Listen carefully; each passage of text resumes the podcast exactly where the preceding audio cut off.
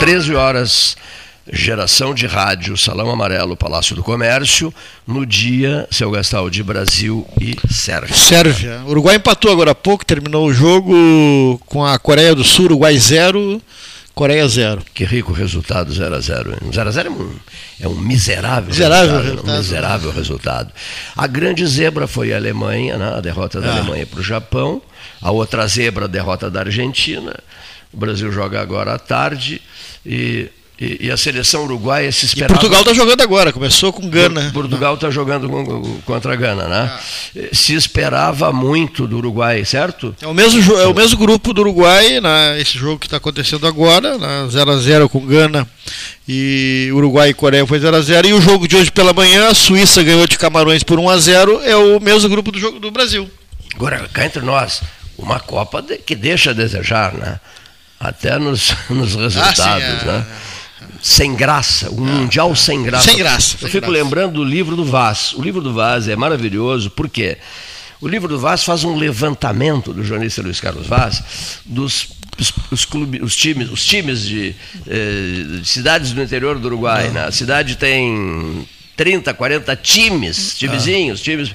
Então, aquilo ali, o futebol está no sangue dos uruguaios, né? Está no sangue dos uruguaios. Impressionante, né? Um país para ser sede de Copa do Mundo precisa disso. O É. Uruguai é um exemplo de país para país sede da Copa do Mundo e não o Catar. É, claro. E não o é. Catar. Quer dizer, foi um É. equívoco e um absurdo que fez o presidente da FIFA. E, e sem graça esses protestos individuais também, da seleção, a seleção da Alemanha tapando a boquinha dos caras, os caras ganhando milhões de dólares para ir à Copa do Mundo da FIFA e, fazem- e uma Recebe outra milhões de dólares ministra botou uma abraçadeira. É, o Qatar não vai mudar os seus costumes, os seus hábitos por causa do, do, do, do- protesto de A ou B, entendeu? Com países A- europeus. A, a Copa não deveria ter sido lá. sob hipótese Ponto, alguma. né? Aqui. Não- não vai Vamos mudar lá. a cultura, Europa, o velho mundo. Né? O Foi escolhido há americano. 10, 12 anos atrás, agora protesto de A, protesto, protesto, como eu disse aqui, protesto foi o que os Estados Unidos fez na União Soviética em 80, não foi a, na Olimpíada. Quer fazer um protesto? Agiu não certo. vai. Não vai. Não, vai. Depois em Los Angeles, em 94, a União Soviética, não foi os Estados Unidos. Eu E sempre- mais um grupo de países. Eu sempre uso como exemplo assim. Agora, meio protesto não existe, o entendeu? torcedor rio-grandino, onde temos tantos ouvintes, Ah. é apaixonado por rádio, por futebol e por rádio, ouvir futebol no rádio. O pelotense também. Mas em Rio Grande é uma coisa impressionante isso. Bom, Copa do Mundo do México 70. Todo mundo tem uma lembrança dessa Copa, mesmo que a gente não tenha nascido, não, não- não estava na vida naquele período, mas recebeu depois informações da seleção maravilhosa de 70, essa coisa toda. O México viveu um encantamento ao sediar a Copa do Mundo. Tanto, mas tanto, que o México voltou a sediar a Copa do Mundo em 1986. A paixão do- dos mexicanos pelo futebol brasileiro. né? O próprio mexicano, alucinado por futebol. Está aí um país para sediar a Copa do Mundo. Sediou duas. Não estou querendo que, que venha sediar a terceira, mas apenas dando um exemplo de países afinados com futebol. Não é o caso do Catar. Não é o caso do Catar.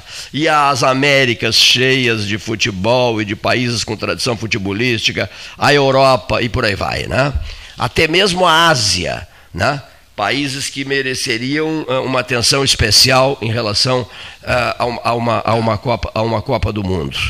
Mas enfim, a Copa está lá, ninguém vai conseguir mudar, etc. E tocar o barco até o fim e torcer para que a seleção brasileira se dê bem. Hoje à tarde, eh, na- no- sobre a mesa, nós temos uma zebra, né? Eh, na Copa das Zebras. Né? A, Copa, a, Copa, a Copa do Catar está sendo até agora, já, já houve zebras suficientes que permitem chamá-la de a Copa das Zebras. Falando em. Até aqui. Falando em Catar. Vamos lá. Vamos lá, né? Vamos à cidade de Doha, no Catar, onde se encontra um dos comentaristas do 13 Horas, Antônio Carlos Baquieri Duarte. Ontem foi a vez de Homero Clauck, falando de Doha, o seu comentário diretamente de Doha. Hoje, Antônio Carlos Baquieri Duarte, diretamente de Doha, no Catar, especial para o 13 Horas. Boa tarde, Cleiton, Paulo Gastal e amigos do 13. Falamos de Doha, no dia do jogo da seleção, a estreia da seleção contra a Sérvia. Mas, Cleiton, Vocês sabem tudo sobre o jogo, porque a televisão está dando toda a informação, a rádio também. Então, meu comentário daqui de Doha é um pouco mais sobre algumas particularidades, algumas coisas locais. Né? Em primeiro lugar, eu, eu, eu, eu tinha uma expectativa de que tudo seria muito caro, aqui o custo de vida caro. Na verdade, eles se aproveitaram muito desta Copa do Mundo, que é realizada praticamente dentro de uma cidade só, e os preços dos hotéis, os preços uh, de tudo que foi pago antecipadamente foi caríssimo. O mundo está aqui, numa cidade pequena, mas na realidade eu hoje fui uh, aqui no supermercado perto, num Carrefour, para dar uma olhada no custo de vida deles, de alimentação e não vi um preço tão diferente dos preços praticados aí no Brasil. Alguns itens, sim, mas um pão, né? Um pão custa sete reais. Um frango inteiro custa R$ 21,50. Uma água mineral no supermercado local custa um real. Uma Coca-Cola já custa R$ 5,10.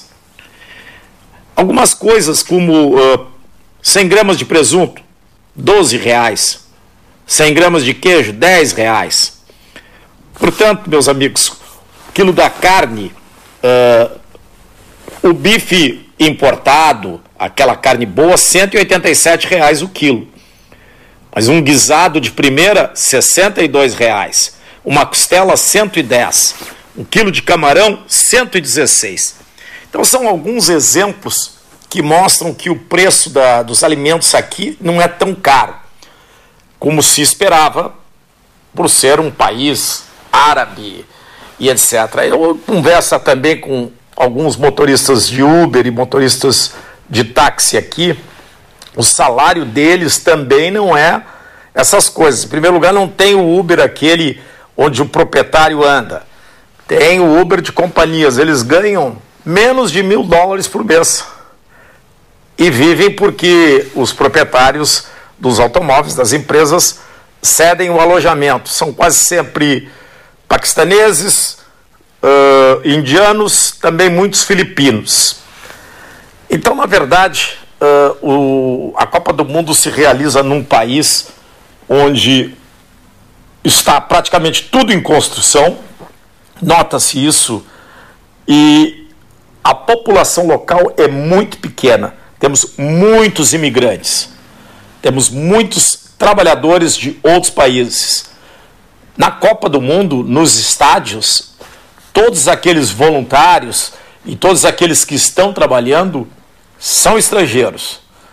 Para dizer a verdade, eu ainda não conheci ninguém que seja daqui de Doha. Então, essa é uma característica interessante para um comentário nesse dia do jogo. Eu amanhã trago mais, mais informações aqui de Doha. Um abraço a todos vocês e um bom jogo para todos nós. Obrigado, Baquieri. Grande abraço. Né, direto de Doha, no Catar, 4 da tarde, Brasil e serve a estreia da seleção brasileira. Curiosidades, né? É isso aí mesmo. Futebol a gente eh, analisa e vê os comentaristas, né, especialistas. Aqui a gente quer curiosidades né, lá do Catar, dos preços, daquilo que a gente não, não fica sabendo. Né? Por falar em preços, economia, montagem da equipe econômica, que ainda não aconteceu, o professor Marcelo Oliveira Passos.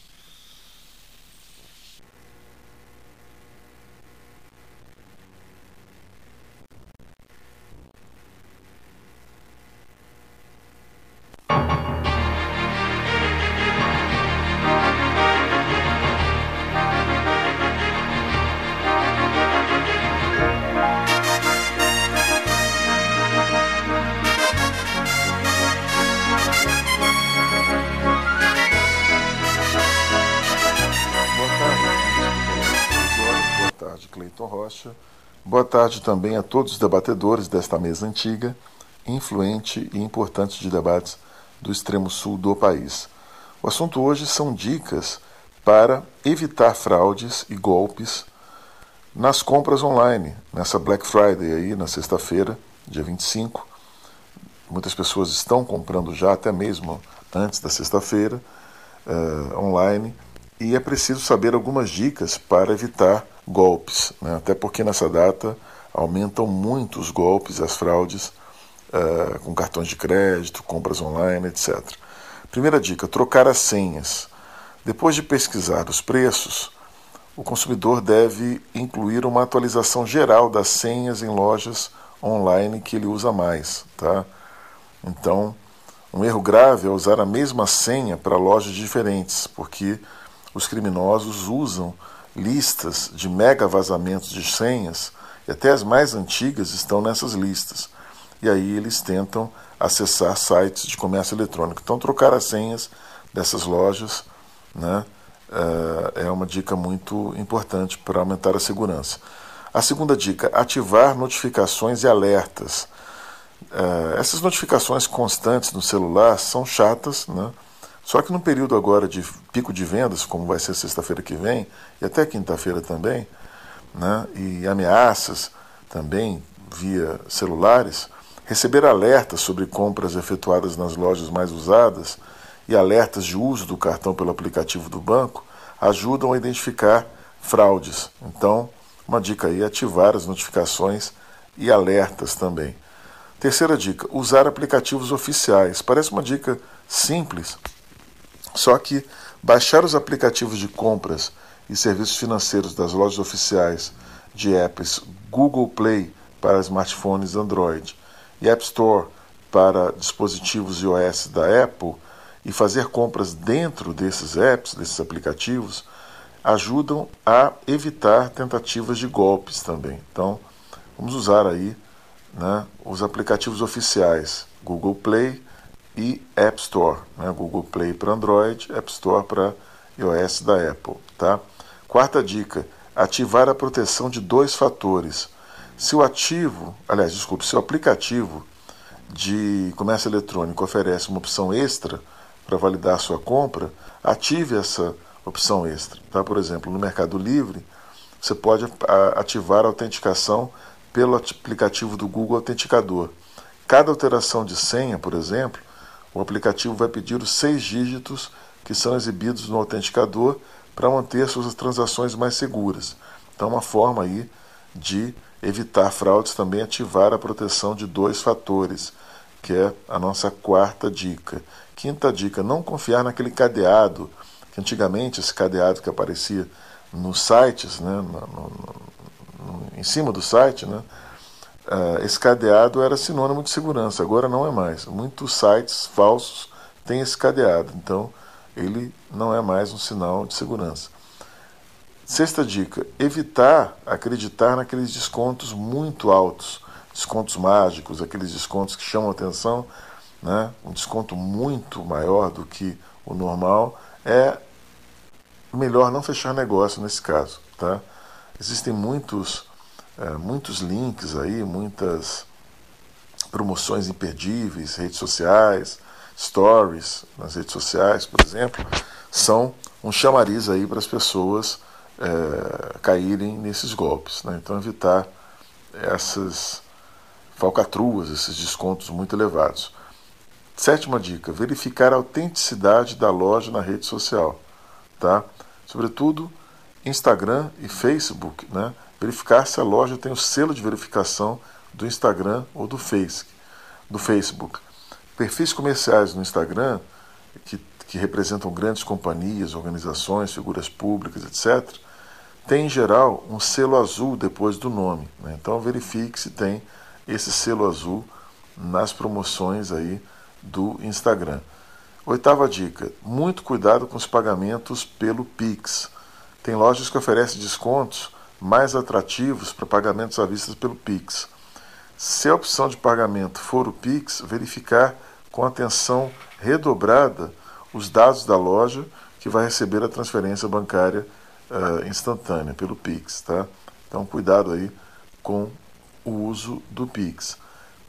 Para quem vai pagar por boleto, a nona dica, conferir os dados do boleto. Tá? Conferência de informações não vale só para o Pix, não. Para quem opta por, pelo boleto bancário, tem que conferir informações também. E a última dica, né, que é uma dica interessante aí para quem nunca usou, adotar o cartão virtual temporário. Tá? Para quem usa cartão de crédito, a FEBRABAN, Federação Brasileira dos Bancos, elas, ela recomenda gerar um número de cartão de crédito virtual temporário a cada compra. Então, você faz isso pelo aplicativo do, do seu próprio banco. Né? Esse cartão vale para um curto espaço de tempo, até mesmo para só, só para uma transação. Você vai lá, usa o cartão para uma transação e depois ele não vale mais. Né? Isso evita muito, porque se alguém entrar em contato com o dado daquele cartão e tentar realizar a compra, ele não vai conseguir, porque o cartão é só para uma compra. Tá? É uma medida de proteção de dados do consumidor e que evita né, fraudes e golpes. Tá? Uma última, uma última dica é, na compra presencial, prestar atenção também na maquininha de cartões, conferir o valor na maquininha do cartão antes de digitar sua senha, verificar se o cartão devolvido é realmente seu cartão, né? pagamento por aproximação, também recomendado para evitar clonagens de chip de cartões. É isto, obrigado por me ouvirem, até o próximo podcast. Mesa 13, Salão Amarelo, Palácio do Comércio, 13 horas 24 minutos, hora oficial Ótica Cristal, dia de Brasil e Sérvia. O CIMERS e o seu importante comunicado do dia de hoje, enviado de Porto Alegre pelo Marcos Rovinski e pelo Marcelo Sklovitz, dire... o presidente do CIMERS e o diretor do CIMERS em Pelotas. O Sindicato, Sindicato Médico... Médico do Rio Grande do Sul. Isso. É, por meio do seu diretor em Pelotas, Marcelo Sklovitz, reuniu-se é, na tarde de terça-feira 22 com representantes dos médicos residentes do Hospital Escola da Universidade Federal de Pelotas, administrado pela EBSER, Empresa Brasileira de Serviços Hospitalares. Os residentes iniciaram na manhã de segunda-feira operação padrão e estado de greve em decorrência de inúmeras falhas estruturais e organizacionais na instituição, tais como a falta de anestesistas e a redução do número de cirurgias à população. Os profissionais foram ouvidos pela direção do CIMERS e tiveram esclarecimentos e assessoramento por parte da gerência jurídica do CIMERS e da sua assessoria pública, política, perdão, da sua assessoria política. O CIMERS assume os, o compromisso de representar a categoria na busca pela solução das inconformidades apontadas junto à direção do hospital. Comissão eh, de Residência Médica e Ministério Público, visto que as situações narradas são insustentáveis e precisam ser modificadas com urgência. Assinam Marcos Rovinski, presidente do CIMERS, e Marcelo Sklovitz, diretor do CIMERS em Pelotas. Né? Aí, essa pauta já examinada por nós ontem, não foi? Foi examinada e, por nós. E por falar em CIMERS, nós temos um médico para um depoimento do deputado federal reeleito Pedro Westphalen, que é da área, que é do, do, do setor, né? Isso foi reeleito, ele está a par também dessa questão das, das santas casas do Brasil todo, interessa é o Rio Grande do Sul, a Santa Casa de Pelotas de Rio Grande, uma crise né, muito, é muito grande, conforme agora Tornou-se tornou muito nosso então, amigo, né? o, o Pedro Westphalen. Uh, o, o, por exemplo, eu troco muita, muitos telefonemas com pessoas de Porto Alegre, amigas minhas, Jair Soares, Fred, eh, José Ivo Sartori, Pedro Westphalen, o Jair, o, o Jair e o Pedro Westphalen são grandes amigos. Né? E o Jair me dizia, já há algum tempo, no período da Covid, Cleiton, estamos muito nervosos, mas por que, governador? E eles, não, nós estamos correndo sério risco de perdermos o Pedro porque o Pedro Westphalen, por sinal grande amigo do, do presidente do, do, do hospital do, do, GHC, né, do Grupo Hospitalar Conceição, Cláudio Oliveira, o, Pe, o Pedro Westphalen quase foi a óbito, sabes disso, é, né? Ficou entubado numa UTI durante mais de um mês. Foi uma situação delicadíssima do nosso amigo Pedro Westphalen, que agora estará conversando com os ouvintes do 13 Horas, diretamente da capital portuguesa, cidade de Lisboa. Muito boa tarde aos nossos queridos ouvintes do 13 Horas, meu querido Cleiton. É um prazer muito grande, através de vocês, me comunicar com a Zona Sul, com Pelotas, com o Rio Grande, com o Brasil, com o mundo, através hoje de tecnologia avançada, aqui diretamente de Portugal, onde estou em Lisboa participando da 13ª edição da Conferência Anual Healthcare Portugal, Cluster. Ah, esse ano vai tratar de temas importantes, ah, todos eles ah, decorrentes do que aconteceu nesses dois anos de pandemia.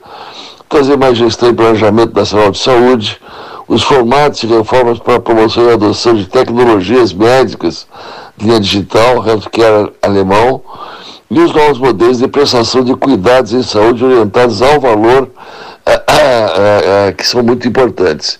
Na pandemia nós vimos assim a essencialidade e a importância do SUS que chega aos mais distantes recantos do Brasil, do Oiapoque.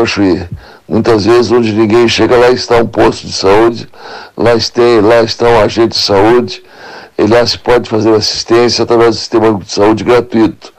Universal, acesso universal, gratuito, direito cidadão e um dever do Estado. Ao mesmo tempo também se vê a essencialidade da saúde suplementar, ou seja, do sistema privado de saúde, dos convênios, a, a, da área assistencial, que atende mais de 50 milhões de brasileiros, que se não tivessem esses planos cairiam no SUS. Também a pandemia nos mostrou as dificuldades e as mazelas do SUS e as necessidades de mudança de algumas, de algumas visões de como se faz hoje a parte assistencial, principalmente e preventiva. Na parte assistencial hoje se, se, se, se paga por produção, então quanto mais atende, mais você recebe. Isso é, é totalmente indevido e inadequado. O que nós temos que fazer é uma reformação do SUS e hoje se implantou aí no Brasil uma revisão do sistema de saúde ah, para se fazer uma ah, fazer modificações importantes para dar qualidade da assistência. O que nós temos que fazer o pagamento é pela qualidade do atendimento das instituições. Temos que fazer com que as instituições ah, de atendimento sejam realmente remuneradas adequadamente para poder prestar um bom serviço. Ao mesmo tempo, é importante a, a, e permanente o treinamento e avaliação dos profissionais de saúde em todas as áreas, em todas as áreas, saúde, medicina, enfermagem, fisioterapia, a verificação da qualidade das faculdades que formam esses alunos também. É importante fazer uma reforma geral. Na pandemia se viu ah, que no Brasil não faltou recursos, mas algumas coisas vieram para ficar talvez tenha sido o período de maior transformação da indústria nacional. Ah, se transformou fábricas de, de, de, de, de geladeiras e fábricas de respiradores. O importante é que nós tenhamos previsibilidade, temos estabilidade jurídica e para isso essas modificações são necessárias de serem feitas. E é isso que nós estamos fazendo, tentando fazer um novo modelo para atender necessidades que ficaram muito evidentes aqui. A importância uh, de nós fortalecermos a nossa indústria nacional, que se mostrou realmente essencial na pandemia. Nós não podemos ter uma dependência mundial como tínhamos e como temos, por exemplo, da China, dos países asiáticos. Hoje nós já estamos aqui com, com, com o nosso parque industrial reformulado, mas é importante que isso fique também uh, estabilizado. Por exemplo, nós, tínhamos, nós não tínhamos luvas produzidas no Brasil praticamente, só três indústrias que investiram mais de 150 milhões. Agora se abre de novo a, a importação e essas indústrias que investiram isso precisam ter uma segurança. Então é fundamental nós aproveitarmos a pandemia que nos deu muitos sabores, lamentamos cada morte, eu mesmo estive à beira da morte, entubado em Porto Alegre, mas também temos momentos em que, nessas ocasiões, muitos avanços acontecem. Um deles foi a telemedicina, que veio para ficar. O que nós temos que fazer é, é fazer com que haja ah, uma, uma, uma, uma normatização adequada para que não se perca, primeiro, a, a, a, qualidade do atendimento médico, segundo, a privacidade desse atendimento, que não tem como você ter um especialista lá em, em, em, em lá em, em Cucuí das Palomas, enfim, e essa, e essa telemedicina pode chegar com qualidade desde que seja feito um regulamento adequado. Então é um prazer muito grande estar com vocês aí, estamos trabalhando muito, estamos fazendo da saúde realmente um, uma bandeira nossa de parlamento, de bancada. Quero também aproveitar e agradecer a expressiva votação que tive em toda a Zona Sul aí, me fazendo deputado mais votado do Partido Progressista. E também não deixar de, de, focalizar um momento político nacional muito conturbado, não é? E essa conturbação vem, vem pela instabilidade de um Supremo que tem a cada momento ah, feito um esforço muito grande para perder realmente a credibilidade dos brasileiros. Ah, saindo muitas vezes das suas funções, entrando em funções executivas, em funções legislativas, por isso a comunidade de maneira ordeira e justa quer explicações. E essas explicações têm que ser dadas e devem ser dadas pelo Supremo. Um forte abraço, Cleiton, até acho que já extrapolei o meu, meu tempo aqui, mas é um prazer muito grande sempre dirigir a vocês aí e tocar em temas da mais alta importância e do momento. Um forte abraço e com Deus.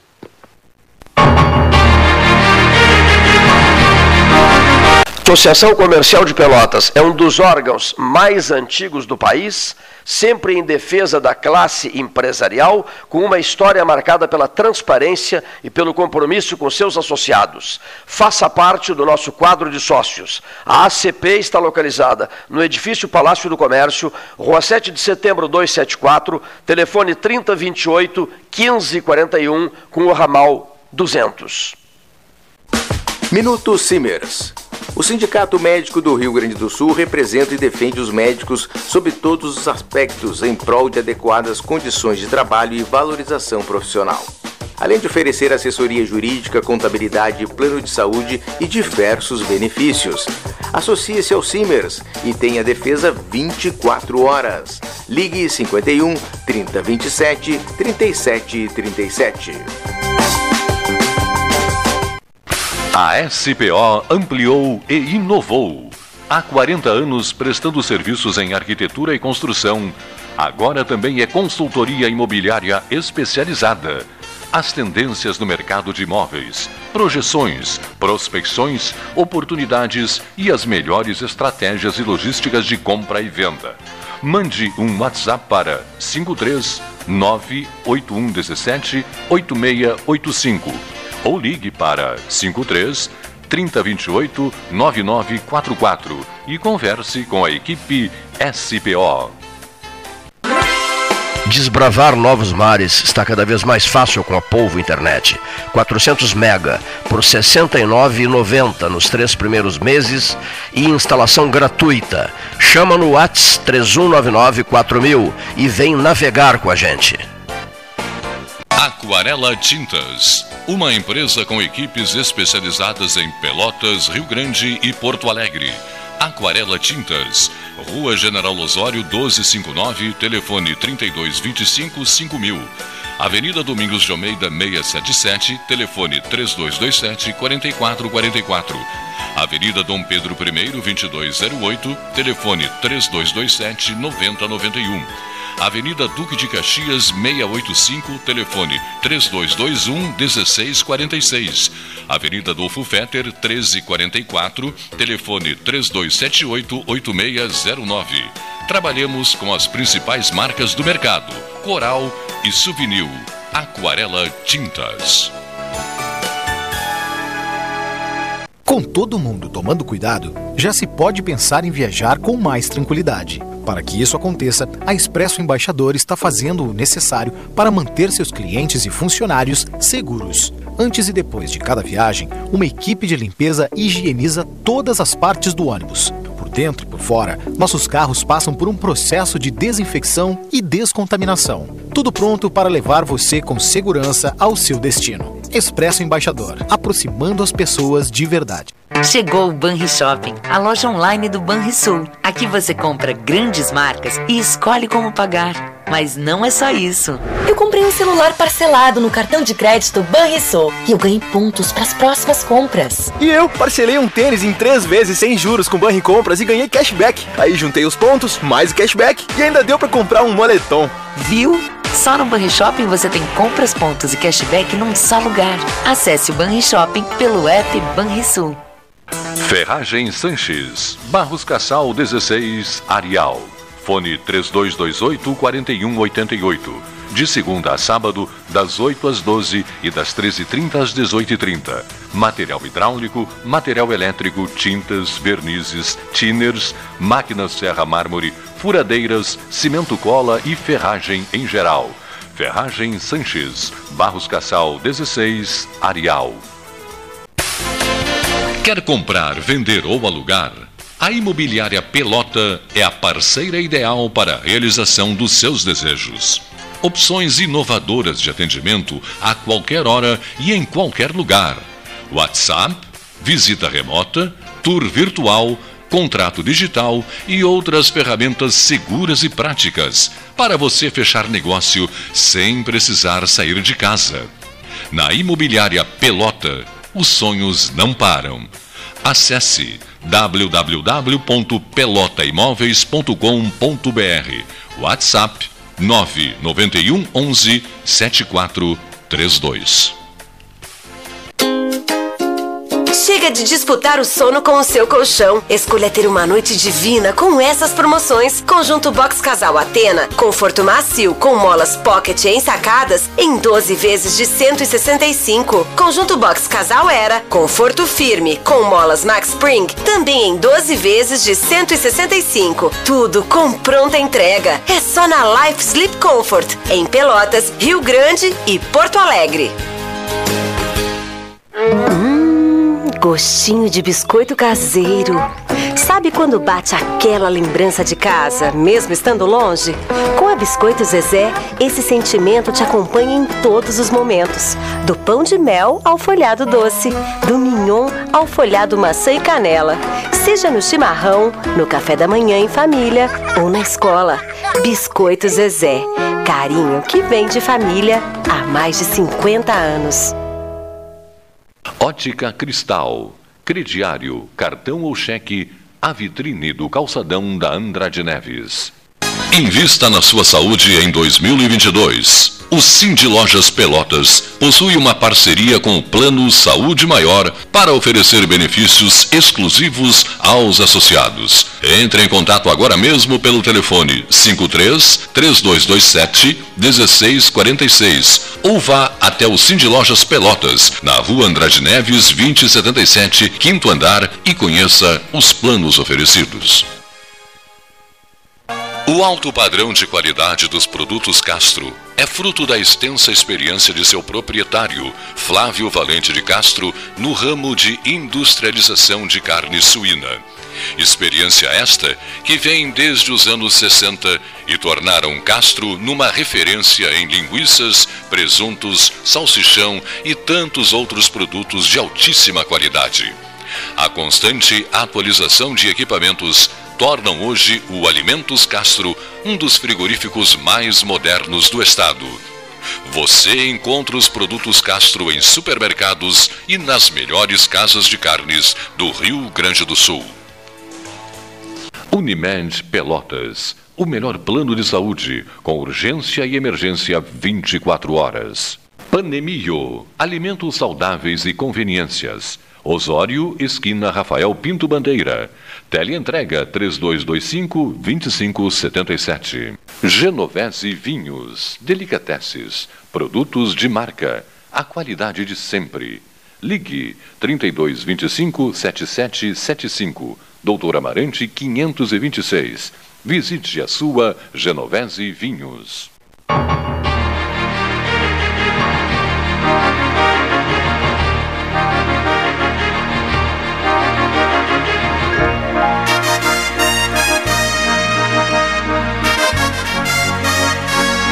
Treze horas mais 42 minutos, 13 e 42 hora certa em nome da Ótica Cristal.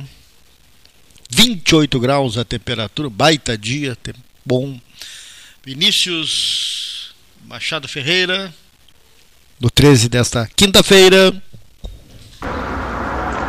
Olá, muito boa tarde, saudações a todos os amigos da bancada do 13 Horas e aos ouvintes que nos acompanham pelo sinal da Rádio Universidade. Vamos aos destaques do mercado com a Marco Investimentos, sua assessoria de investimento especializada em Pelotas e região. E o destaque de hoje é a semana de decisão por aqui. Começando pelos Estados Unidos, chegamos na semana do Dia de Ação de Graças, conhecido por Thanksgiving, que é uma das tradições americanas mais estabelecidas.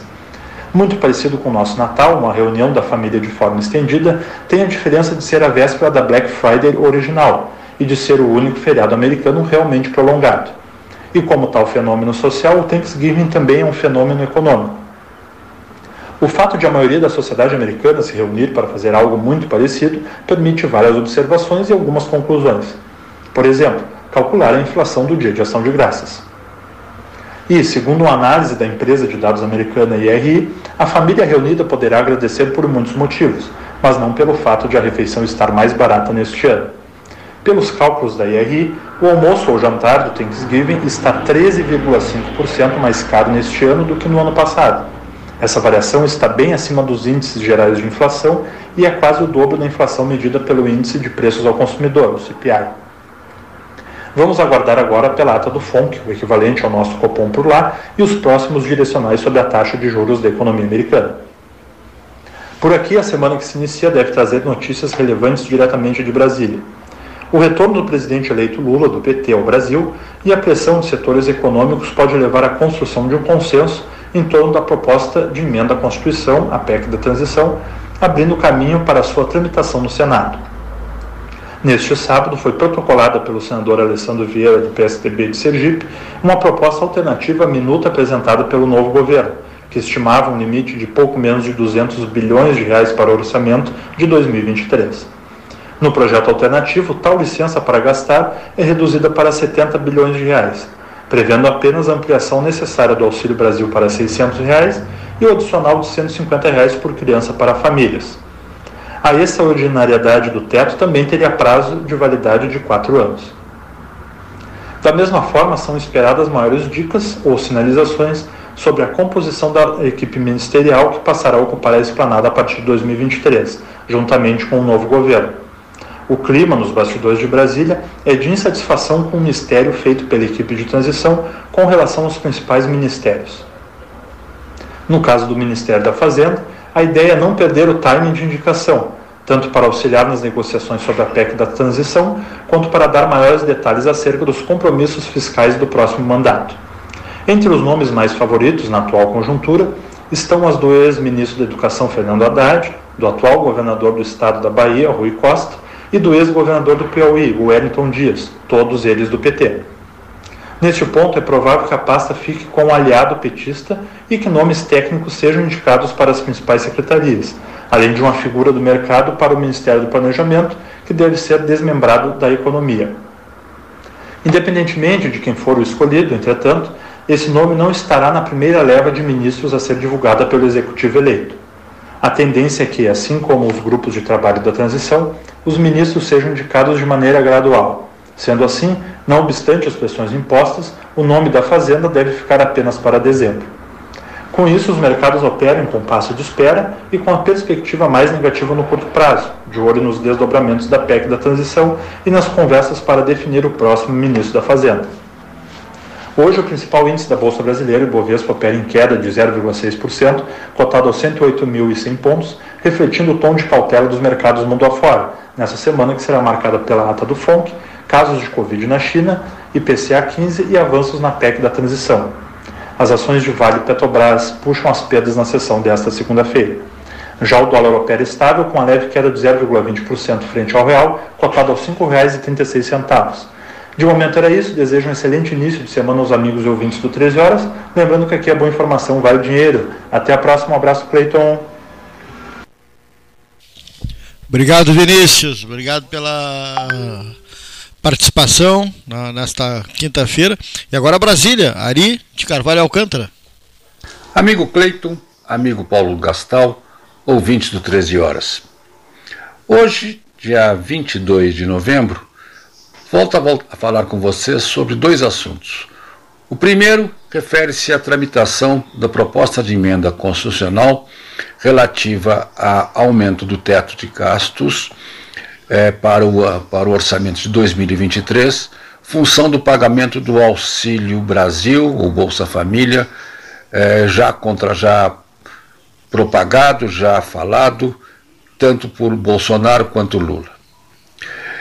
Sobre esse assunto, cabe relatar o seguinte: esta proposta de emenda constitucional, na forma como está tramitando, só terá sucesso se houver amplo entendimento de apoio de todo o Congresso.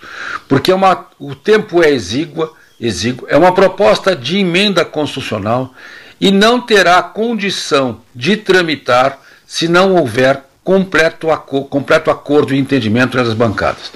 Qualquer bancada que resolver se insurgir contra o texto da emenda fará obstrução e, portanto, ela não tramitará nessa legisla sessão legislativa e nessa legislatura, começando sua tramitação novamente em, no, em fevereiro de 2023. Então, toda e qualquer discussão dizendo que o governo fez isso, o futuro governo fez aquilo, é tudo conversa fiada.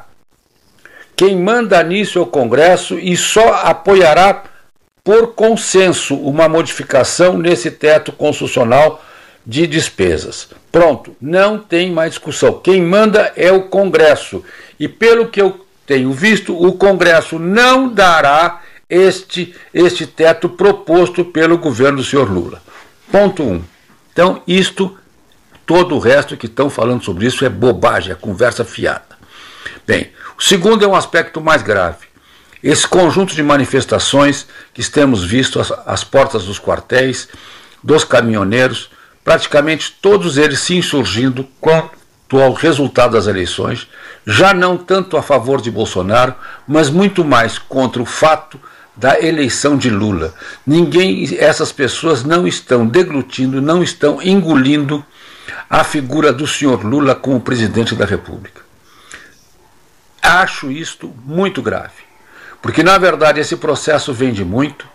Começa com uma, com uma anulação de processos feita no Supremo de forma muito estranha, e na verdade vem se empurrando essa candidatura do Lula um, uma pessoa condenada principal, inclusive aí no Rio Grande do Sul, no Tribunal Federal Regional da Quarta Região, as pessoas não estão aceitando isto.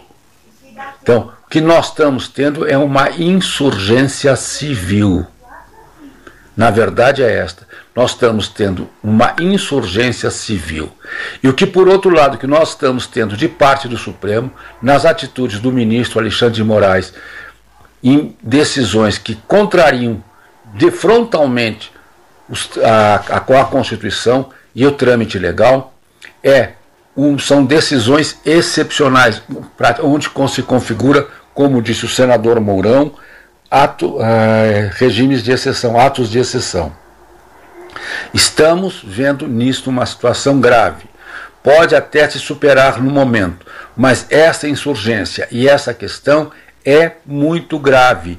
Tem que ser resolvida do, do ponto de vista constitucional e legal. Nós não podemos ter ministros do Supremo Tribunal Federal agindo e atuando fora dos princípios constitucionais e principalmente de forma autoritária, provocando uma, uma contestação e uma insurgência da população, de parte da população, pode ser, mas que levem a riscos de comoção, a riscos de confrontos totalmente desnecessários. Nós temos que levar para o aspecto democrático, nós temos que levar para as soluções pacíficas dentro da lei e da Constituição e da ordem. Boa tarde, meus Ari de Carvalho Alcântara, falando diretamente de Brasília, hora oficial Notica Cristal, Salão Amarelo, Palácio do Comércio, 13 horas 52 minutos.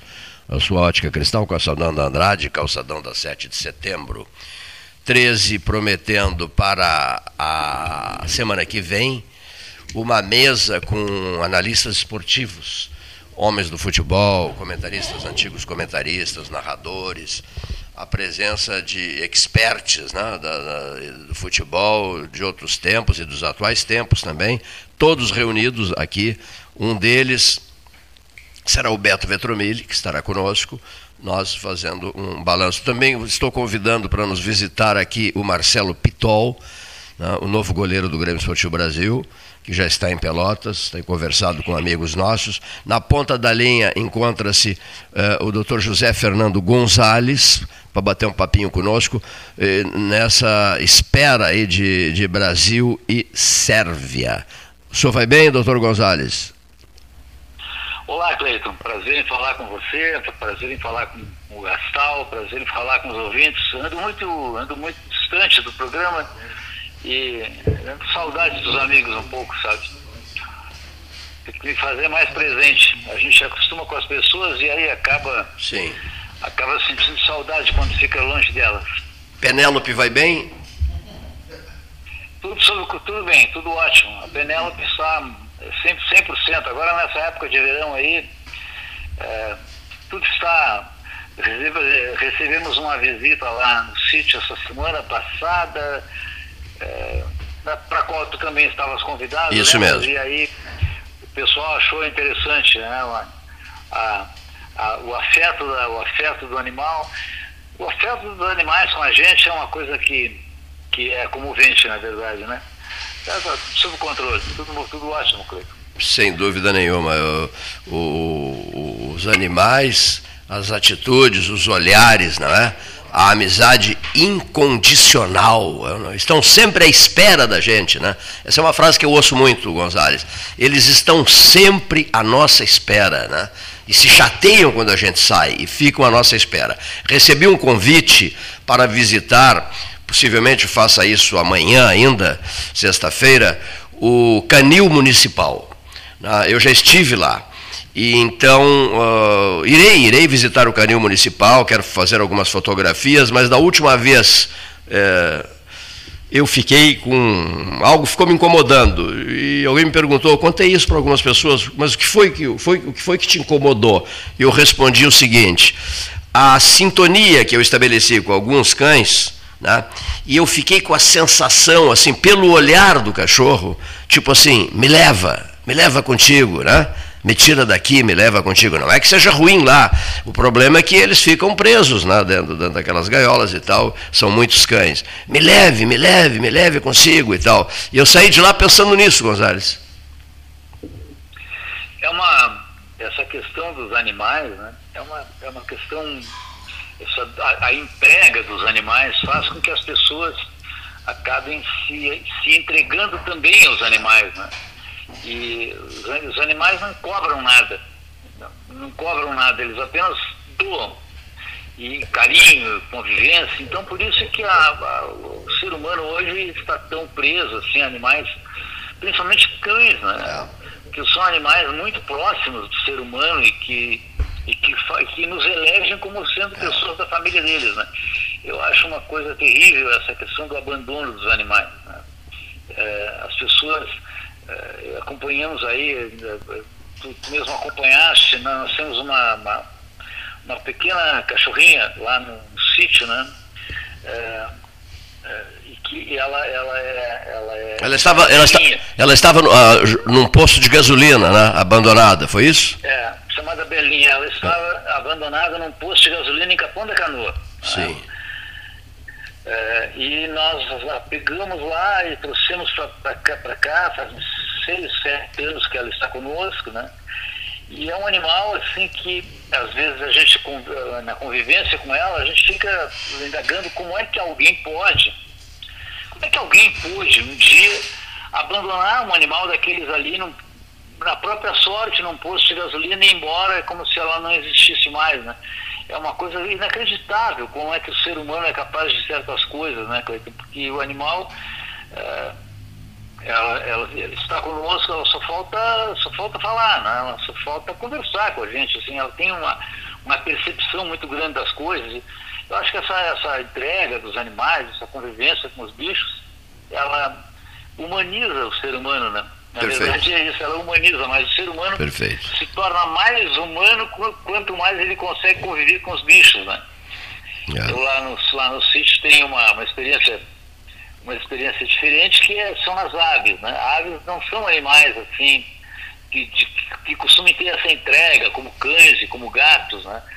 e a, a, aves que, que, que, convivem com a gente, que, que, que atendem pelo nome, elas são uma coisa muito rara, né? Então, isso é uma coisa que a gente tem que valorizar sempre. E com a, com a, história da pandemia, que a gente é. ficou muito lá, estreitamos relações com os animais lá fora. Então, as pessoas que não, que não conhecem ficam impressionadas às vezes com as aves, né? as aves que convivem tanto com a gente. Eu, por exemplo, tenho uma vontade danada de conhecer Penélope e o farei e o farei em breve. Ah, e o farei em breve. Depois. Nós estaremos, nós estaremos esperando lá. Depois dessa Copa do Mundo, né? dessa, dessa eletrizante, entre aspas, Copa do Mundo, num país sem tradição. Quando se, quando se, quando se, acho que se pretende aumentar o número de seleções, né? Yeah. Mas se aumentar o número de seleções na próxima Copa, vamos ter uma Copa do Mundo possível de assistir, né? Porque tem alguns jogos que a gente está assistindo aí que são realmente sofríveis, né? Horríveis, horríveis. Né? Jogos horríveis, horríveis aqui. Assim, Olha. São, são, são jogos deprimentes, assim, a gente quase é, mais ou menos como acompanhar a segunda divisão do Campeonato Brasileiro. Assim. Isso mesmo. Eu, assim, né? eu coloco, para certas seleções da, da, do Mundial é, do Catar, eu ofereço o Ferroviário de Pedro Osório, do qual sou torcedor, e nós do Ferroviário receberíamos essas, um, qualquer uma dessas seleções e ganharíamos, e ganharíamos de, de, algumas delas. Né? É uma coisa, é, ganharíamos de algumas delas, é uma coisa sofríveis, sofríveis, sofríveis. Né? Claro, lá eu, muito dinheiro, muito dinheiro, muito dinheiro e pronto. Né? Mas é uma Copa absolutamente sem sentido, concordas? Longe demais, costumes, é, é, despreparo para futebol, é, meu Deus, dificuldades de toda ordem.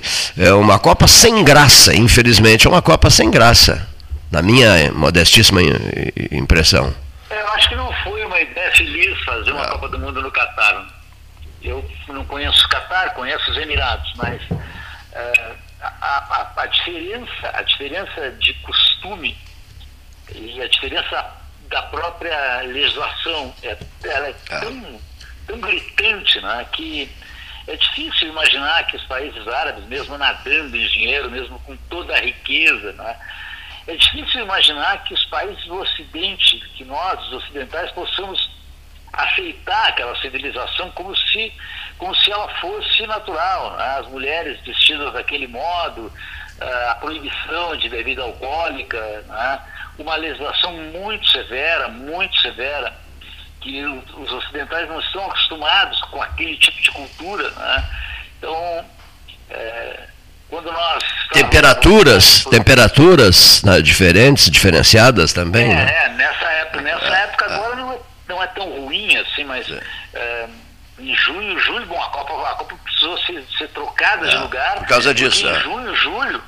Ninguém aguenta. 50 graus. É, ninguém aguenta. É, é, é inimaginável né, a, a temperatura. Né? Mas, é, por curiosidade, a gente um dia fomos fazer uma, um city tour em. Lá, em, lá em Dubai. E havia uma guia no ônibus, que era uma guia falando português, português do Brasil, uma, uma mulher de Porto Alegre, há muitas guias brasileiras lá, é, são, via de regra, mulheres de pilotos da antiga Varig que, que foram pilotar na Emirates e as suas esposas foram trabalhar como guias turísticas lá. E a guia estava dentro do ônibus, o ônibus lotado de brasileiros. Né? E aí, como todo turista fazendo fotografias e fotografias, e entramos numa avenida muito bonita, muito, muito, muito ajardinada e aí os, os, brasileiros, como, como só é acontecer nessas oportunidades, viraram suas câmeras e começaram a fazer fotos e ela, ela entrou em desespero dentro do ônibus. Ela disse, parem, parem, parem, baixa, baixa, baixa, tira a câmera, não mostra a câmera. Ninguém entendeu direito, né? E ela disse, não, se, se, se, alguém, se algum policial lá embaixo enxergar uma câmera fotográfica dentro do ônibus, ah, na época não havia celulares ainda que fotografavam, eram câmeras mesmo se alguém enxergar uma câmera aqui dentro do ônibus, vão parar o ônibus, vão entrar aqui, vão prender vocês, vão, vão, prender, vão apreender as câmeras todas. Aqui é expressamente proibido fotografar. Porque nesta avenida, tão ajardinada, mora o Sheik. E aqui, então, é expressamente proibido fotografar. Se fotografar, vai ser, vai ser extraditado. Ora, você imagina, né, na nossa cultura, é inimaginável que você fazer uma fotografia né, possa ser possa ser um merecedor de tantas sanções. Né? É. é, é muita sanção, muito, é. muito, é muito dura a legislação, é muito duro, muito rigoroso para os nossos padrões. Né? Não estou dizendo que isso seja uma coisa ruim, acho até que. Mas se você não nasce nessa cultura, é difícil aceitá-la. É. Né? É uma coisa complicada isso. E com tantos países. E com, estão fechados. Né? E com tantos países à disposição aí para uma Copa do Mundo, né? Em tantos é, países. Uma Copa, México, Estados Unidos e Canadá vai ser uma experiência interessante, né?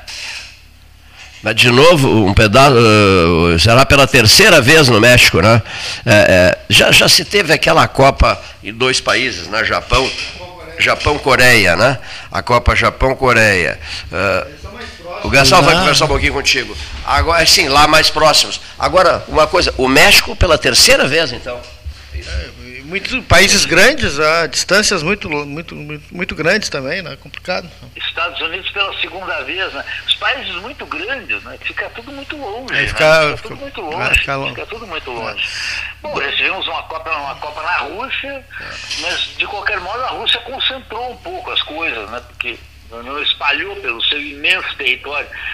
Mas eu acho que, que México, Estados Unidos e Canadá, embora não seja, não seja nada criativo, né? porque já tivemos duas Copas no México, a terceira vez, e nos Estados Unidos já, também já tivemos, mas eu acho que é mais, é mais leve para, para a esmagadora maioria dos países. É um, o mundo árabe é um mundo muito fechado, muito fechado. É. E aí, para, para, para a alegria do futebol, né, é uma coisa que, não, que combina pouco, assim. Né? Não, além do que, o futebol não é o, o esporte dos árabes. Né? Eles, não, eles não, não apreciam o futebol como nós, brasileiros, e como, como os europeus apreciam, né? É, esse envolvimento que nós temos com o futebol, que não é só na Copa do Mundo. O nosso envolvimento com o futebol, ele é, ele é um envolvimento permanente. Permanente. Acontece, é. acontece sempre, é. né? O futebol é uma, é uma coisa que faz parte da nossa vida. Não faz parte da vida deles lá. É. Então, eu, eu, eu, não sei se foi uma boa ideia, mas acho que não. Estou achando a Copa, pode ser que, que mude isso, né, Paulo? É. Mas estou achando muito muito sem clima de Copa. Talvez, talvez mesmo porque nós, os brasileiros, estejamos atravessando um momento diferente da nossa vida. Pois é, é doutor Gonzalez, é e ele perguntar sobre isso. O que, que você está achando desse pedido de CPI que a Câmara movimenta através de um deputado gaúcho, Marcel Van Hatten, que inclusive participa bastante aqui do 13 Horas. Né? O Marcel Van Hatten já colheu assinaturas aí de mais de uma centena, precisa 177 assinaturas. A CPI da censura, já chamada né, com a, a, inclusive a convocação do, do ministro Alexandre de Moraes para depor, enfim, uh, essa, esse movimento político diferente, porque agora é um movimento do Congresso, que até então não, não tinha uh, assumido um papel de protagonista nessa questão. Mas agora a gente vê que uh, os deputados estão se movimentando, estão a gente vê nas redes sociais e efetivamente esse pedido de CPI por um deputado gaúcho. Olha, Paulo, o, o deputado Van é um orgulho para o Rio Grande do Sul. Eu tenho, encontrei como deputado é, uma única vez, aí no 13 horas, conversamos e tal, simpaticíssimo, né? E acho que ele é um deputado que orgulha o Rio Grande do Sul e tal, pela sua, pela sua dedicação, pela sua atuação, né? E que eu, que eu acho mesmo, na verdade, na verdade, né, Paulo, é que alguma coisa terá que acontecer no Brasil, né? Alguma coisa precisa acontecer. Porque nós estamos vivendo um momento delicado, um pós-eleição como nunca vivemos, né?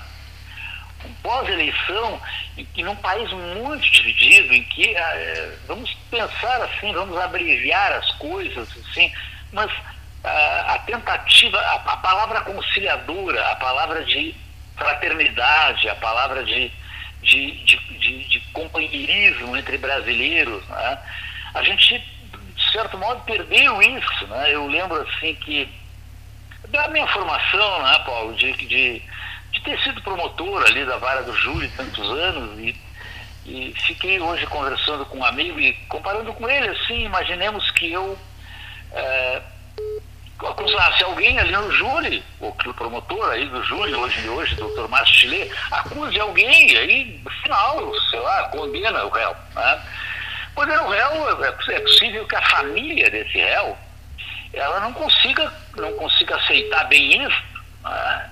e que ela confronte o promotor, ou cobre dele, né? é, cobrado a respeito do seu trabalho, a, a, a, a obrigação desse promotor, ela será, deverá ser a de conciliação, não é? De, de tentar explicar para aquelas pessoas por que, que foi assim, né? o que, que diz a lei, como é que as coisas funcionam. É assim, foi assim, não é? Ah, agora imaginemos que, que a família de alguém vá cobrar alguma coisa de uma autoridade ali, a autoridade vira para a pessoa e diz, perdeu mané. Perdeu mané. Essa frase é uma frase muito ruim, não é, Paulo? Muito ruim. Como frase, enquanto frase, é uma frase péssima, né? Que, que não conduz a uma. Não conduz.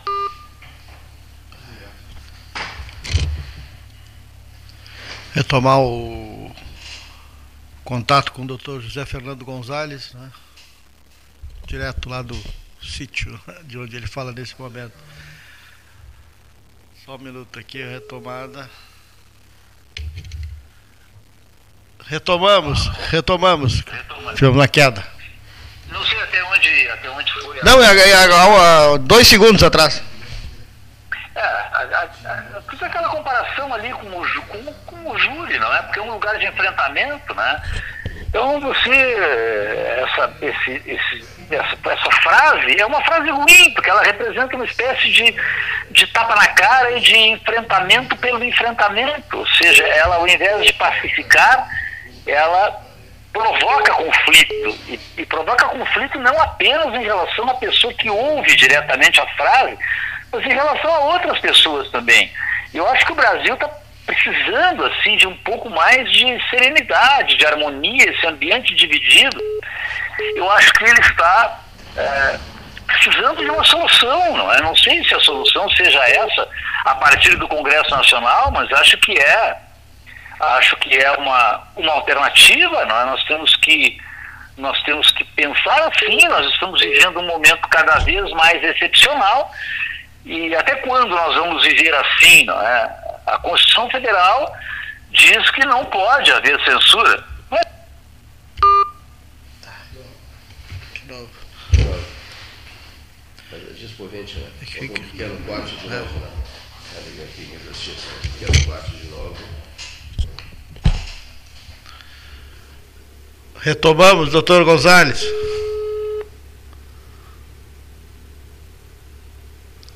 Mesa 13, São Amarelo. Isso, é.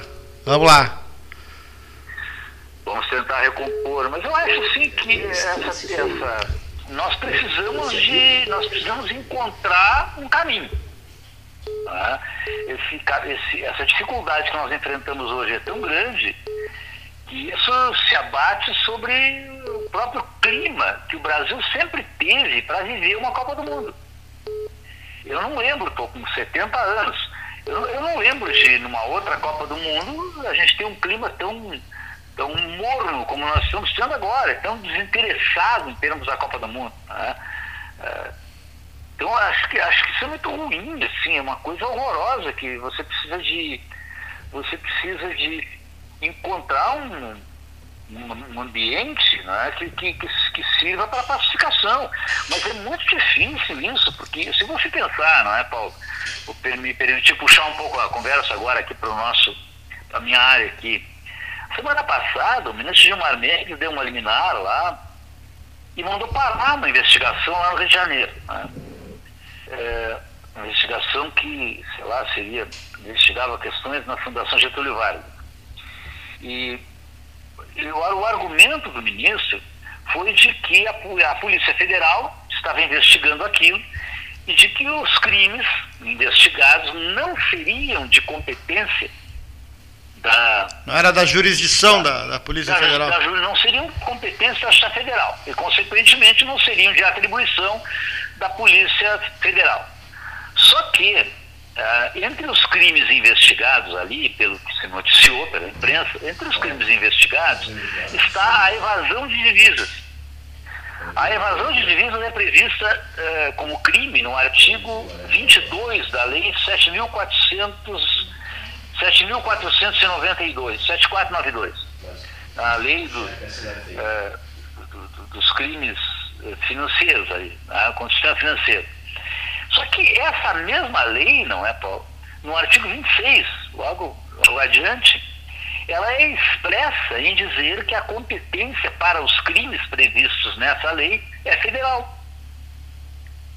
Então, a, a impressão que se tem é assim que o ministro, ah, ele não, não, não, não leu o artigo da lei que diz que é federal. Se vai mandar parar a investigação, não estou dizendo aqui que o ministro não possa mandar parar a investigação, acho que não pode. né? É, é- é inusual mandar parar investigações? Claro que é inusual. né? Mas, mas, o- mas ele não é um ministro da Suprema Corte. O argumento utilizado e difundido aí de que foi porque a, a- a Justiça Federal seria incompetente esbarra num dispositivo de lei. né? E quando as coisas começam a funcionar desse modo, esbarrando no dispositivo de lei, né, você começa a ter uma, um- uma- uma- um desconforto. Né? Os brasileiros começam a ter um desconforto. O brasileiro que pensa mais, o brasileiro que medita mais sobre o seu país, né? esse desconforto ele, ele só vai passar no dia em que nós encontrarmos e sedimentarmos um caminho. Temos que encontrar o caminho. Eu não estou dizendo aqui que o caminho seja essa CPI do Van Hatten, mas é um caminho, uma tentativa. Nós precisamos encontrar um caminho. Essa decisão agora de ontem aí do ministro Alexandre de Moraes, que é a última decisão aí, aplicando uma multa terrivelmente pesada, severíssima né, no partido do atual presidente da República, não é? É uma decisão de muito confronto, muito confronto. Eh, Cada decisão é uma decisão sempre de muito confronto. O que, o que me parece estar acontecendo no Brasil ah, é, é o confronto, né? O confronto pelo confronto, digamos assim. Você não tem, não houve uma palavra de harmonia, de harmonização, de tentativa de composição que era de se esperar no pós-eleitoral. tá? A democracia é a vontade da maioria. né? Se você tem uma maioria e essa maioria vence, é, seja por que margem for, essa maioria vencedora, ela tem que trabalhar a partir do primeiro dia seguinte no sentido de harmonizar a sociedade, de parar as arestas e não de, e não de protagonizar mais conflito, mais confronto. Não está com, com frases eh, pesadas, como perdeu o mané, dito por uma pessoa, que isso vai acontecer, não é? Há um, há um momento ruim. Eu acho que esse momento ruim, de certo modo, se, se, eh, se propaga sobre a Copa do Mundo, né? que é um evento festivo, alegre. Eh, me parece assim que há um desinteresse no Brasil pela Copa do Mundo. Eu estive na Rússia um, de um ano antes da Copa do Mundo de 18. Né? Falamos várias vezes aqui, lá de, Moscou, de São Petersburgo, eu e o Cleiton e você. E o que chamava a atenção, assim, seis meses antes da Copa, quando estive lá, era a, o desinteresse dos russos, e não só aquilo, né? Não é uma coisa importante para eles, não havia cultura. Até que os russos jogam futebol, têm bons times, mas a população russa não mostrava o menor interesse por aquilo que iria acontecer nos países. Já não foi uma ideia feliz, a meu ver, fazer uma Copa do Mundo na Rússia. Né? Então você precisa fazer, os eventos precisam acontecer em um lugar onde as populações tenham uma energia necessária para receber esses eventos. Então eu não sei se hoje o que está acontecendo conosco no Brasil eh, traduz realmente o ambiente lá em lá no lá em, lá em, lá em nos Emirados, lá nos, nos, nos, árabes, né? Onde está Catar, Doha no Catar. Talvez, é, talvez, talvez lá no Catar, talvez se um de nós, né, Paulo, estivesse lá, estivesse tendo uma, uma visão diferente disso, né? Desse, desse, desse, desse grande acontecimento esportivo que é a Copa do Mundo. Mas a gente é, aqui no Brasil não, não, não sente isso, não sente, essa, não sente a empolgação, a, a vontade de torcer, de querer que o país ganhe. Né? É, são muito frequentes as declarações de pessoas que a gente conhece, eu pelo menos conheço, que vão torcer contra, né? Sabe, vou torcer contra, né? a gente é contra, por, por, por N razões, né? eu vou torcer contra o meu próprio país. Essa ideia de torcer contra o seu próprio país é, é, é, é, ela traduz o momento difícil que nós estamos vivendo. Né? Porque, porque a última coisa que se pode perder como, como nação é o civismo. O civismo precisa estar presente mesmo quando tudo mais der errado. Acho que os argentinos, por exemplo, eles têm esse apego cívico muito maior que o nosso, sempre tiveram. Mas quando você passa a torcer contra, torcer para dar errado, torcer para não funcionar, torcer para perder, isso traduz bem a dificuldade desse momento todo que a gente vive, né? em que todos nós estamos um pouco apreensivos, assim, né? de saber o que, que, se pode falar, o que, que não se pode, o que, que é verdade, o que, que não é verdade. Eu próprio fiz um comentário aqui, nos últimos que fiz aí, né? lá uh, semanas atrás, dizendo, até acho que antes da eleição, dizendo que a, a, a censura, essa, essa questão de você não poder falar as coisas, né? Uh, havia uma censura na época dos governos militares e a gente viveu isso. Era uma censura, uh, de certo modo, mais transparente aquela, não é? Porque você sabia o que, que você não podia dizer. Você não pode falar mal do governo. Tá? É, uma, é uma censura? É uma censura. Criticável, claro. A gente viveu aqui. Havia coisas que se, que se podia dizer e coisas que não se podia dizer. Isso, inclusive, estimulou a, a grandes compositores do, do país usarem metáforas, né? muitas metáforas. Tá aí Chico Buarque, que é um, é um soldado do PT, mas o Chico Buarque se consagrou naquela época com as metáforas. Eu não gosto de é, você não gosta de mim, mas a sua filha gosta. Apesar de você, amanhã de ser outro dia. As canções que, que vinham com as metáforas para dizer coisas que não eram permitidas dizer. Hoje o que a censura se estabelece por um outro ângulo, por um outro campo, não é? Assim, pelo, o que é verdade e o que não é verdade. É, essa questão da verdade ela é uma questão muito problemática, porque a verdade não pode ter um, dono, não, é, diz as coisas, às vezes as pessoas dizem as coisas porque elas acreditam, sinceramente, que, que aquilo que ela está dizendo é verdade.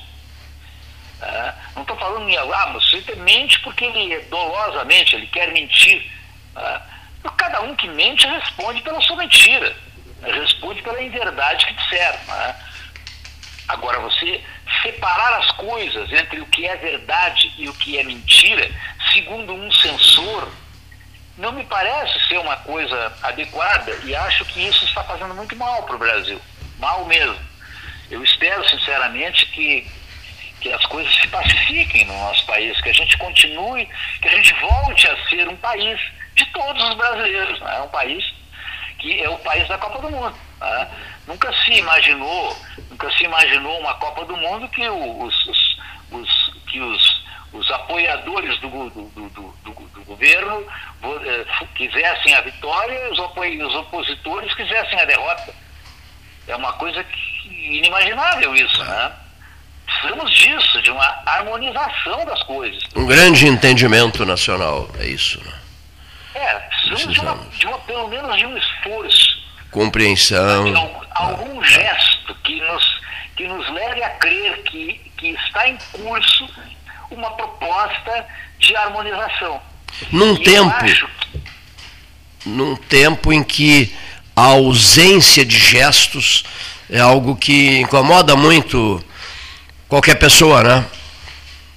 mesmo que estejamos uh, em novembro, mês que vem Natal, depois Réveillon e tal, há uma dolorosa ausência de gestos, doutor Gonzalez. É, as pessoas estão ficando muito amargas. Né? Eu acho que o Brasil, a, a, a maior vocação do Brasil como nação é a alegria. Né? É um povo, um povo que faz, que faz o carnaval. É um povo, o brasileiro é um povo alegre. E não um ringue. E não um ringue, né? É, o brasileiro é um povo alegre, né? Pela sua, é a sua característica. Agora, nós perdemos isso rapidamente, né? Mas no mundo, no, aqui, ó, politicamente falando, o, hoje o símbolo nacional é um ringue. É, é porque nós, nós estamos tristemente divididos, né? E, e essa divisão, que, que, que, é o que eu acho, essa divisão, precisa, é o que temos que buscar é atenuar essa divisão. É, perfeito. Perfeito. Quando, e, e, e, essa, e os gestos, como disseste, Cleiton, eles não, não, não, não parecem ser, no, no, no, não parecem ter o propósito disso. Né? Então nós estamos, nós estamos nos tornando uma nação triste, triste. Né? É, tivemos uma, uma eleição presidencial, houve um vencedor anunciado aí. Tá? A gente não viu festa. Né? Festa festa, uma festa, uma festa peditiva do ganhador. Não uma festa de escárnio contra o perdedor, não um tapa na cara do perdedor, não uma cusparada na cara do perdedor, mas um gesto de solidariedade, de carinho. Né? É como se fosse, é como não, não, não mal comparando, mas é como um, um brapel. O resultado, o resultado resolve as coisas, tem que resolver e vida que segue no dia seguinte. Nós continuamos convivendo com os nossos adversários tá? num ambiente de solidariedade. O que aconteceu no Brasil é que a disputa continua, não é? Exato. Depois do pleito, essa disputa que não, que não cessa e, e essa elevação dos ânimos, além do, do momento definitivo, que seria a eleição, é uma coisa que deixou o país eh, como se ele tivesse ficado triste. Né? Os brasileiros perderam a sua principal característica. Não. E eu espero que, que nós, todos brasileiros, consigamos recobrar isso. E o rancor, e o rancor presente de, nos dois lados, né? Muito difícil. É, Realmente é muito bilateral, difícil. É bilateral. É bilateral. Agora, é. Num, num rancor bilateral, né, decorrente de uma rachadura na sociedade, ele, o gesto de fraternidade ele precisa partir de quem venceu. O gesto de conforto precisa partir de quem venceu. É? Quando, o, quando o seu adversário uh, é derrotado, você tem, que, você tem que ter um gesto de carinho, de conforto, de solidariedade com quem perdeu. Ah, por exemplo, no Rio Grande do Sul, só título de registro, é, numa hora em que se conclama a nação, enfim, o cidadão brasileiro, a ter um gesto de elevação, de respeito, de compreensão, etc, etc, etc, no processo eleitoral, a título de registro, tão somente no estado do Rio Grande do Sul, quando o candidato derrotado, eh, o senhor escapou meu nome, escapou o nome agora aqui, o senhor Onyx Lorenzoni, é, negando-se, negando o cumprimento ao, ao, adversário, Eduardo Leite, aquilo, aquilo não pegou bem, né? Só, só a título de registro. Né? Ali deu para deu perceber que, que a sociedade ela leva muito em conta gestos. Até porque eles, os gestos, temos falado com assiduidade nisso aqui, eles, os gestos, estão escassos, têm sido escassos. Em qualquer tipo de atividade, não, não necessariamente no processo eleitoral, em qualquer tipo de atividade humana, há uma ausência de gestos. As pessoas estão é, com frases prontas, discursos curtos, elas estão com muita pressa, falam rapidamente entre elas, as pessoas em geral, e isso tem incomodado os que gostam de estabelecer relações, bons contatos, é, cordialidade, uma conversa civilizada, etc. Pode, pode começar até no Café Aquário essa conversa civilizada, não é, Gonzales? Mas não, está todo mundo com muita pressa, muita pressa, muita pressa. Nem sabem por que, que estão com tanta pressa, e essa ausência de gestos na sociedade brasileira, vamos nos deter o país, vamos esquecer os demais países, né? Todo mundo percebe que o rancor, a fúria interior, a grosseria, a deselegância. No trânsito você observa isso com muita, com muita frequência, né? A grosseria, qualquer descuido, qualquer ato falho, o outro motorista te enche de desaforos, põe a mão para fora do carro, fazendo gestos, etc. Isso não, não, não, não, não é uma, uma expectativa favorável para, dois, para, para o ano de 2023. É, eu, eu, acho que, eu, eu, acho que essa questão do gesto, da, da, convivência das pessoas, né? as pessoas não fazem gestos, as pessoas, na verdade, elas não é que estejam com pressa às vezes, parece, mas é porque elas não querem realmente, né? As pessoas não querem conviver. Muitas pessoas, elas não querem mais conviver. Tem pessoas que não querem conviver dentro dos seus próprios grupos familiares. Há uma, há uma ruptura Perfeito. Essa ruptura é, é, tão forte que ela atinge as pessoas que, que, as pessoas perdem a vontade de conviver. Isso é muito ruim, muito terrível.